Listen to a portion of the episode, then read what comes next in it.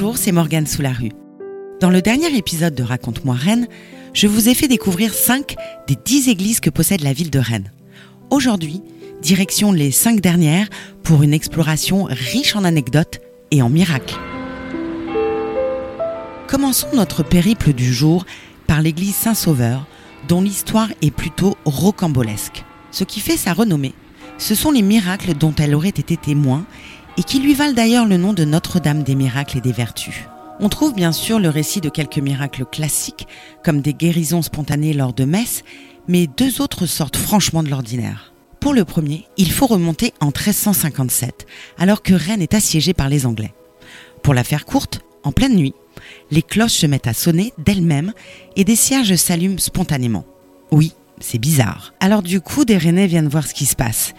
Et ils voient la statue de Notre-Dame, qui a bougé, désigner une dalle au sol. Ça aussi, c'est bizarre. Ils décident donc de creuser et vont tomber sur un tunnel percé par les Anglais qui tentent alors d'envahir la ville. Miracle, les habitants arrivent à temps pour repousser l'invasion.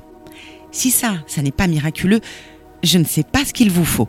Bon, le miracle ne sera reconnu qu'en 1634 et les versions divergent franchement quant aux dates ou même au contenu du miracle, mais c'est du détail, pas vrai?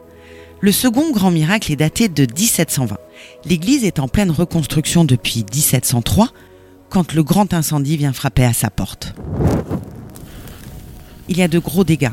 La charpente est par exemple détruite, mais la statue de Notre-Dame, encore elle, est intacte. Et c'est vrai que c'est étonnant puisqu'elle est en bois peint et qu'une bonne partie du mobilier a brûlé. Il n'en faut pas moins pour lui attribuer la fin de l'incendie. Les habitants du quartier des Lys, qui a été épargné, vont même faire peindre un tableau représentant Notre-Dame arrêtant le grand incendie. Tout cela pour dire que cette statue de Notre-Dame est franchement vénérée à Rennes. Et à en croire le père Fautrel, qui l'a décrit en 1658, ça n'est pourtant pas la plus belle des œuvres. Elle n'a rien de bien extraordinaire, c'est une figure assise et de moyenne grandeur qui tient son Christ sur ses genoux. Un témoignage relayé par Georges Fautral dans son ouvrage sur l'histoire de Notre-Dame des Miracles. Mais pas besoin d'être beau pour être aimé, et on imagine donc sans peine le crève-cœur que cela doit être pour les habitants lorsqu'elle est détruite après la Révolution sous la Terreur. Elle sera remplacée en 1676, mais plus aucun miracle ne sera signalé par la suite. Trêve de miracle, parlons un peu de l'Église en elle-même. Il faut savoir qu'au milieu du XVIIe siècle, Saint-Sauveur n'est qu'une succursale de la paroisse de Toussaint, dont je vous ai parlé dans le précédent épisode, sauf que la population rennaise ne cesse de grossir. La paroisse de Toussaint va donc être scindée et Saint-Sauveur va être érigée en paroisse à part entière, avec sa propre église paroissiale. Sauf que pas de chance, une petite dizaine d'années plus tard, c'est l'éboulement, un pignon s'effondre, l'église n'est plus utilisable, elle doit être reconstruite. Le chantier va s'engager au début du XVIIIe siècle et va durer longtemps puisque la fin des travaux sera actée en 1768, soit 65 ans après le lancement. En cause bien sûr le grand incendie, mais aussi des finances limitées pour achever le chantier. Pour l'anecdote, une loterie royale sera organisée afin de collecter des fonds pour la construction. En 1768, l'église est donc terminée, mais la Révolution arrive. Plus question d'y célébrer le culte catholique. L'église va devenir un temple de la raison, qui est un temple athée, puis un temple de l'être suprême en 1794. Et c'est à cette période que va être détruite la statue miraculeuse de Notre-Dame dont je vous parlais tout à l'heure. Mais avec ou sans statue miraculeuse, cette église reste un très bel exemple d'architecture religieuse du XVIIIe siècle et si vous passez à proximité, elle mérite le coup d'œil. Allez, poursuivons la balade à l'église Saint-Étienne. Si vous avez du mal à la situer, sachez que cette église se trouve à côté de la place du Bas des Lys. Elle est le seul témoignage du projet de construction d'un grand couvent des Augustins au XVIIe siècle, puisque seul ce bâtiment sera finalement construit. En termes d'éléments remarquables à voir si vous y passez, les sculptures du 19e de l'artiste Jean-Baptiste Barré sur la façade valent le détour, et on peut aussi y voir quelques éléments de mobilier relativement impressionnants, comme ces retables. Mais pour le reste, soyons honnêtes, l'église est loin d'avoir le même cachet que certaines autres à Rennes et son architecture reste très très simple. Pour la petite anecdote, au 19e siècle, le premier archevêque de Rennes se montrera particulièrement mécontent des abords de cette église, regrettant que l'on trouve à Rennes des rues où il y a autant de cabarets que de maisons. C'était le cas au carrefour Jouost où elle se situe.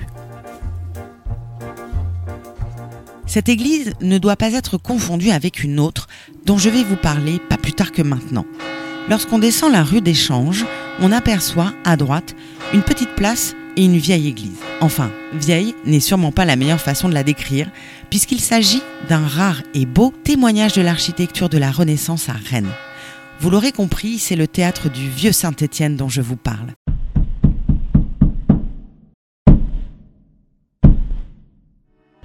Elle accueille aujourd'hui des activités culturelles et artistiques, mais là encore, cette église a eu plusieurs vies. Au commencement, c'était une église paroissiale, mais après la Révolution, l'église va servir de magasin à l'armée. À l'époque, et jusqu'en 1843, elle est cernée par un cimetière, lui-même entouré de murs. Sauf qu'avec tous ces murs, les chariots de l'armée ont un peu de mal à passer. Il est donc décidé de les abattre et de niveler le terrain. Lors des travaux, les ouvriers trouvent beaucoup de squelettes, ce qui est logique puisqu'un cimetière se trouvait là. Mais ce qui est moins facile à expliquer, c'est qu'énormément ont le crâne percé de balles. Une enquête va permettre d'apprendre que sous la terreur, c'est ici que l'on fusillait les suspects considérés comme traîtres à leur pays. Allez, ne nous attardons pas, direction l'église Saint-Hélier pour notre avant-dernière escale. Comme c'est le cas pour beaucoup d'églises, il ne reste rien de la toute première église du XIe siècle. L'édifice tel qu'on le connaît aujourd'hui date en partie du XVe-XVIe siècle, mais a malgré tout largement été remanié ensuite. En 1882, l'architecte Jean-Baptiste Marteneau va par exemple demander la destruction du clocher, qui menaçait alors de s'effondrer. Le clocher va donc être détruit et l'église va rester décoiffée un bon moment, puisqu'il faudra 30 ans pour que l'église et la ville se mettent d'accord sur qui finance quoi. Autant dire que Marteneau est mort depuis un moment quand les deux parties trouvent un terrain d'entente. C'est donc à l'architecte Arthur Regnault, un spécialiste des églises à qui l'on doit par exemple l'édifice style byzantin de Cornu, que le chantier est confié. Il imagine un clocher néo-gothique et va également signer une extension de l'église dans les années 1920. L'église a beaucoup changé donc, mais elle conserve certainement la mémoire de quelques belles crises de fou rire devant certaines traditions loufoques pratiquées par les Rennais et les Rennaises au début du XVIIIe siècle. Je ne fais pas durer le suspense, je vous raconte. Les nouvelles mariées devaient y chanter une chanson chaque premier dimanche de carême. Les nouveaux mariés, eux, devaient sauter du haut du muret du cimetière de l'église. Et pas question de faire l'impasse, puisqu'un refus était passible d'une amende. C'est l'étonnante anecdote racontée par l'historien Adolphe Aurin dans le livre Au pays de Rennes. Notre voyage touche bientôt à sa fin, mais impossible de le terminer sans parler de la chapelle Saint-Yves, posée en plein cœur de Rennes, à deux pas de la place de la République. À l'origine, et comme son nom l'indique, il s'agissait de la chapelle de l'hôpital Saint-Yves, qui se trouvait juste à côté, en bordure de Vilaine. Le chapitre de la cathédrale s'en servait par ailleurs comme église pour la récitation de l'office jusqu'en 1789. Mais passons.